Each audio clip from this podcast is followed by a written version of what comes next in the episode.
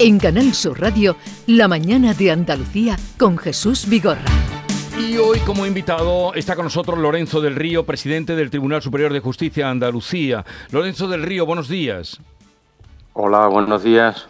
Después de todo lo que ha costado llegar a un principio de acuerdo entre los partidos mayoritarios para la renovación del Consejo General del Poder Judicial, o del Poder Judicial podemos decir en sí, ¿usted cree que culminará la negociación del Poder Judicial? Bueno, yo confío. Yo creo que ya no se puede degradar más las instituciones. El daño es evidente y yo confío, evidentemente, que, en poco tiempo esta, esta situación tan anómala no continúe. ¿No cree usted que vaya a depender del debate de esta tarde en el Senado entre Sánchez y Feijó? No, porque el debate ya se anuncia que va a ser fuerte entre uno y otro, o sea que yo espero que después de la tempestad venga la calma. Eh, la cúpula judicial española ha quedado conformada por una bicefalia. ¿Eso generará, mm, puede generar discordia o puede, por otra parte, mm, en fin, funcionar? Ya la ha generado, o sea, ya la, pregunta tiene la respuesta en, precisamente en los titulares periodísticos de hoy, ya la ha generado porque incluso se ha anunciado un posible recurso contencioso contra esa bicefalia, o sea que el problema está ahí, evidentemente el problema está ahí, por eso hay que solucionar cuanto antes el tema de la renovación del Consejo. O sea, volvemos a la casilla de salida. Mm, bueno, más o menos, sí, el problema está ahí, sigue, el problema está ahí evidentemente. Y entonces ahí hay, no tenemos vicepresidente del Supremo y del Consejo General del Poder Judicial porque no se pudo elegir, porque se jubiló quien lo, quien lo era, don Ángel Juanes, y ahora mismo pues ha producido un presidente en el Supremo y un presidente en función en el Consejo, pero que evidentemente se observa que eso no tiene unanimidad en la interpretación y, está dando problemas. Mm, como usted bien dice, hoy mismo hemos dado titulares en el informativo de esos recursos que se van a presentar contra, contra esos nombramientos. Eh, según usted, como presidente del Tribunal Superior de Justicia de Andalucía, eh, como juez, ¿qué papel deben tener los jueces y qué papel deben tener los políticos en la reforma del Poder Judicial? Bueno, yo creo que hay que respetar a, los políticos, pero los políticos tienen que respetar también el espíritu de las leyes de la Constitución. Los políticos es que tenemos un poder judicial y concretamente con un órgano de gobierno que tiene una fijación de cinco años y que es necesario que las cortes y los partidos políticos renueven en tiempo. Ese es el papel que tienen que tener los políticos. Los jueces simplemente lo ideal sería tener un papel, un cierto papel un poco más, más importante en ese proceso de renovación pero, pero nada más. Luego respetar el, el, campo de la política. El Poder Judicial se ha hecho presente en todas las informaciones. Ahora llevamos unos días que no, pero llevamos meses y llevamos semanas. Pero lo que se preguntarán los ciudadanos, a los que le quede esto tal vez lejos, es esa paralización en la renovación del Consejo General del Poder Judicial, cómo está afectando a la Administración de Justicia pongamos en Andalucía, que además es su circunscripción? Bueno, en algunos puestos importantes. ¿Se nos ha cortado? Parece que sí. Está porque estamos por la presidencia de la sala. En Sevilla, por ejemplo, no tenemos presidente de audiencia provincial porque se jubiló y no ha sido renovado. Entonces tenemos algunas circunstancias muy concretas, puestos de responsabilidad muy concretos que no se han renovado. En el resto, pues estamos mucho en funciones. En ese sentido, no, se, no, no hay, por así decirlo, un daño como se ocurre en el Supremo, que al ser jubilaciones y que no se han producido cambios, pues sí hay una vacante y por tanto una merma importante en la eficiencia de ese órgano judicial. ¿Quiere usted decir que en el desenvolvimiento de la justicia tarde más o menos no está afectando, no se ve afectada por este conflicto del Poder Judicial?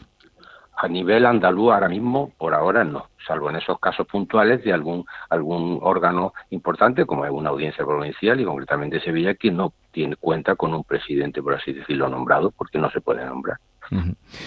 Estamos hablando con Lorenzo del Río, presidente del Tribunal Superior de Justicia de Andalucía. Manuel Pérez Alcázar le pregunta. Eh, presidente, muy buenos días. Eh, buenos días. A tenor del recurso del que, del que acabamos de informar, del que venimos hablando esta mañana eh, sobre la designación, el nombramiento de Rafael Mozo como presidente suplente del Poder Judicial, ¿intuye usted que el Supremo al menos dejará en suspenso ese nombramiento? Uy, qué pregunta más complicada de responder. No puedo intuirlo, tiene 48 horas. Es complicada, es complicado. Es complicado, lo va a tener complicado y yo mucho más, por así decirlo, para hacer intuición. Hmm. Me hubiera gustado que no se llegara a esta situación, pero así estamos. Lo que sí es cierto es que la dimisión de Carlos Lesmes parece que es el único acontecimiento en todo el proceso de renovación del órgano de gobierno de los jueces que ha conseguido poner de acuerdo a conservadores y a progresistas. ¿no? Es lo único que ha conseguido que ambos eh, sectores, los vocales de ambos sectores, se pusieran de acuerdo y rechazaran el informe del propio Lesmes para la presidencia suplente del, del Poder Judicial. Sí, es verdad que eso se han entendido. Es verdad que hay una laguna, no está eso muy claro. Al presidente del Consejo le debe sustituir el presidente o el vicepresidente del Supremo, pero que tampoco se ha podido nombrar. Y entonces se produce ahora mismo pues una laguna interpretativa y ha dado lugar a esta vicefalia, como ahora se dice, y que no deja de ser un, un problema institucional también, sobre todo cuando no hay consenso en cómo debe interpretarse eso.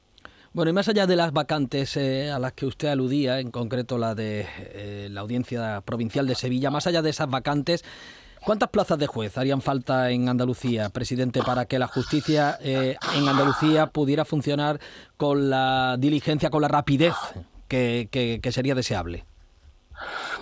Bueno, yo ahí me limitaría un poco quizá a la memoria y hacemos un estudio pensando en un tiempo razonable y ahí hablamos casi de 70 plazas, tanto 20 en órganos colegiados y sobre unas 49 o 50 en órganos unipersonales.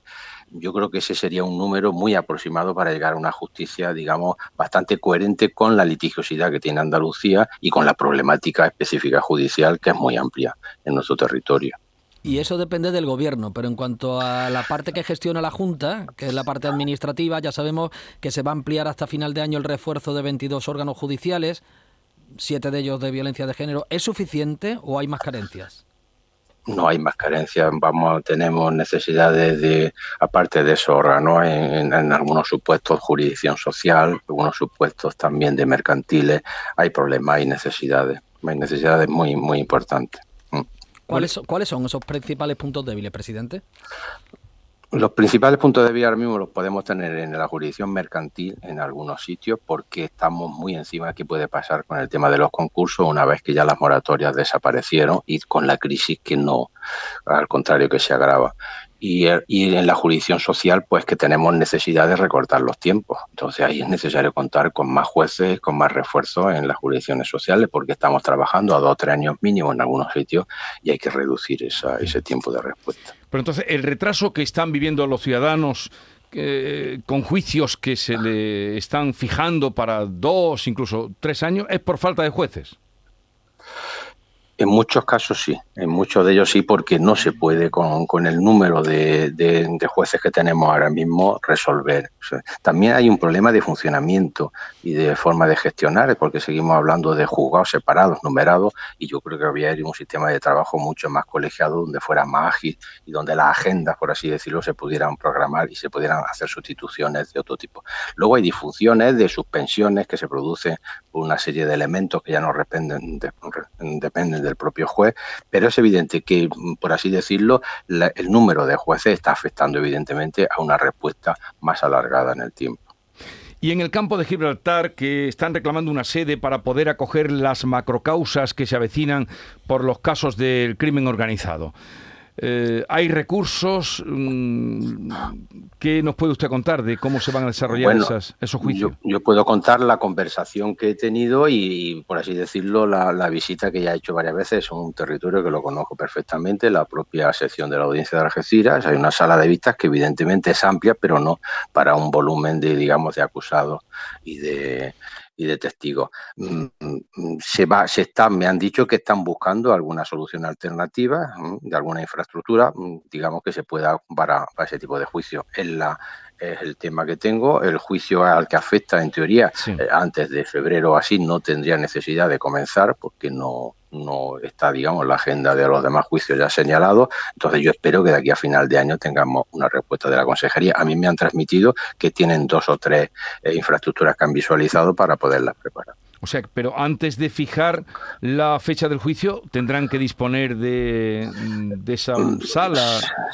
o ir trabajando al mismo tiempo, si ya más o menos se le, que es lo que yo espero, yo tengo una reunión con la Consejería y con el Secretario General de Infraestructuras precisamente el 3 de noviembre y yo espero que ese día pues ya podamos tener noticias más concretas al respecto. Porque para cuántas personas, una, una, una infraestructura con capacidad, un edificio con capacidad, ¿para cuántas personas estamos hablando?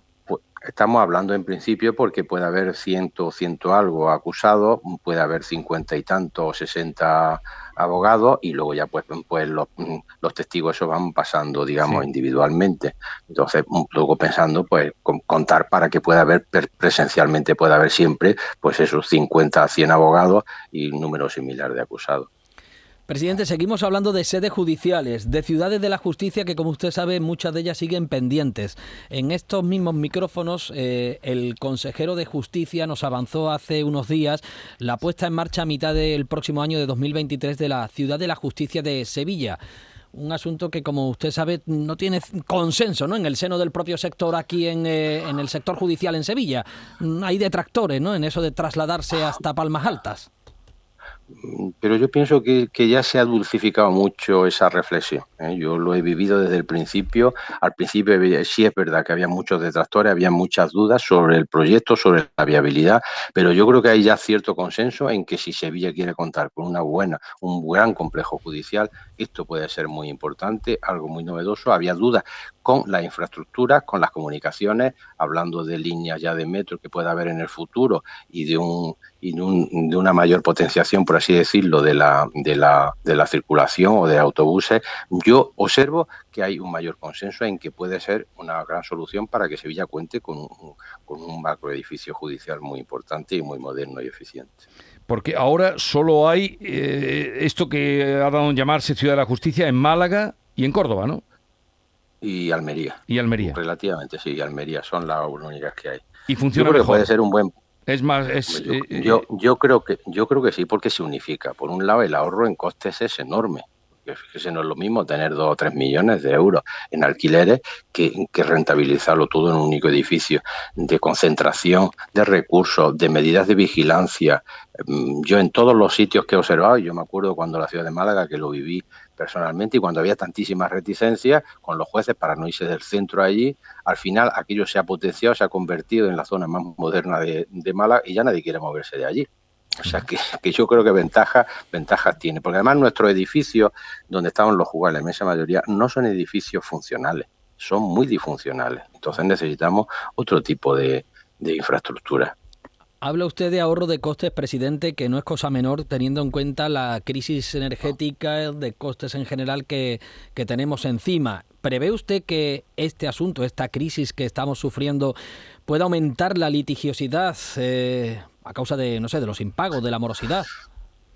Pues desgraciadamente puede ser, efectivamente esa, esa espada la vamos a tener ahí, porque es cierto que las situaciones de vulnerabilidad, de, problemas económicos, de personas con necesidades y por tanto con situaciones de impago, sea de recibo de todo tipo, de suministro o sea al mismo tiempo de hipoteca, etcétera, etcétera, yo creo que eso está ahí, eso está ahí latente.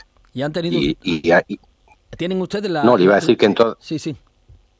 No, le iba a decir que en todas estas situaciones de crisis, evidentemente, luego los juzgados se resienten mucho porque efectivamente tanto en el ámbito civil de reclamaciones de cantidad o en el ámbito o en el ámbito social laboral pues se produce un aumento de litigiosidad, eso está claro. Bueno, hay un asunto en la justicia que, no solamente va a marcar eh, el futuro inmediato de la información judicial, sino también de la información política, como es eh, la sentencia condenatoria de la causa política de los ERES. Estamos pendientes de saber eh, qué decisión toma los juzgados sevillanos que tienen que decidir sobre la ejecución de, de la condena de prisión de algunos de los encausados. ¿Cree usted, mm, presidente, que el indulto que se está pidiendo por parte de las defensas eh, puede dejar en cuestión la acción de la justicia, la decisión judicial que se ha tomado en este caso? No sé, la pregunta es complicada, pero yo creo que la respuesta es sola, va conectada con lo que es el significado del indulto. O sea, cualquier indulto debe entenderse que es una excepción al principio de exclusividad jurisdiccional, no deja de ser un residuo del Estado absolutista, entonces hay que tener mucho cuidado en su concesión cuando sea útil por motivos de equidad, de utilidad pública y sea compartido por la generalidad, la generalidad de la sociedad. Yo creo que esos son los elementos de juicio que deben tenerse en cuenta en un indulto. Ya las reflexiones cuando se dan o no se dan son reflexiones políticas porque no deja de ser una decisión política. Por cuestiones evidentes es una causa muy contaminada por lo político. Hoy mismo hemos conocido una carta eh, firmada por los presidentes del Parlamento de Andalucía eh, socialistas en, las, en los que se adhieren a esa solicitud de indulto, incluso cuestionan que el Parlamento y que los parlamentarios andaluces estarían al tanto de todo este procedimiento para concesión de las ayudas. En fin, la política ha estado contaminando todo este asunto, ¿no? Pues sí, evidentemente sí. Es un procedimiento donde evidentemente hay unas reflexiones también de ámbito político, de, de, responsabilidades políticas y claro, pues eso enturbia un poco las reflexiones y las interpretaciones.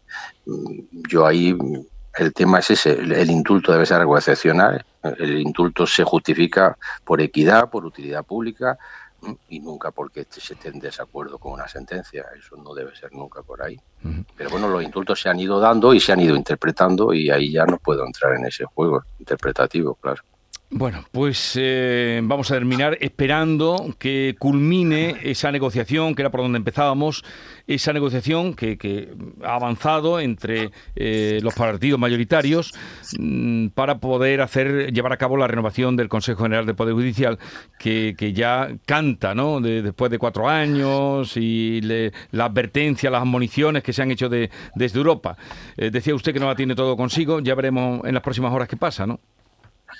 Hombre, yo espero, se ha hecho un daño muy grande a la justicia, lo digo sinceramente. ¿eh? Yo creo que la justicia hay que reforzarla institucionalmente porque si no hay una percepción externa de politización de la justicia que no es correcta, porque el Poder Judicial o la justicia no está politizada. Pero es verdad que el Consejo, el papel que desempeña como órgano de gobierno, pues es una institución propensa a este campo de batalla político y eso hay que evitarlo como sea, ahora y ya para siempre. Veremos qué pasa en los próximos días. Lorenzo del Río, presidente del Tribunal Superior de Justicia de Andalucía, gracias por estar con nosotros. Un saludo y buenos días. Buenos días y muchas gracias a vosotros.